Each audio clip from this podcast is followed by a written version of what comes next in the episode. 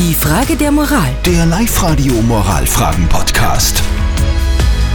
Die Silke hat einen tollen Mann kennengelernt. Der hat alles, schreibt sie uns auf liveradio.at, was auch immer das heißt. Er hat alles. Vielleicht ist er so gut gebaut oder so.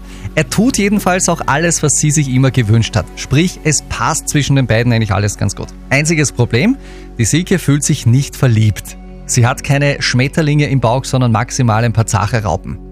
Ma. Sie ist jetzt quasi nicht sicher und deshalb hat die Silke über Live-Radio.at eine Frage äh, geschickt für euch alle. Live-Radio. Die Frage der Moral. Soll ich's trotzdem mit diesem Mann probieren, obwohl ich nicht verliebt bin?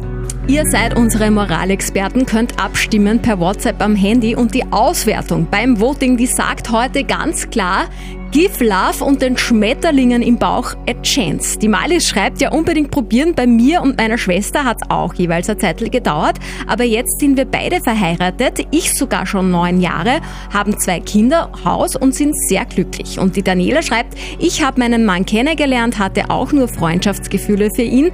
Die Liebe zu ihm wuchs langsam, aber dann ganz intensiv. Mittlerweile sind wir zehn Jahre verheiratet und glücklich. Sie muss ihm ja nichts vorspielen, die Silke, sondern einfach ehrlich sein.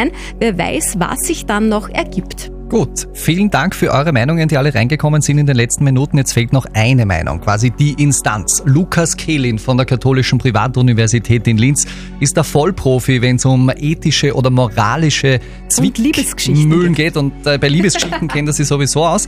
Ähm, Herr Kehlin, ja, was ist denn Ihr Rat an die Silke?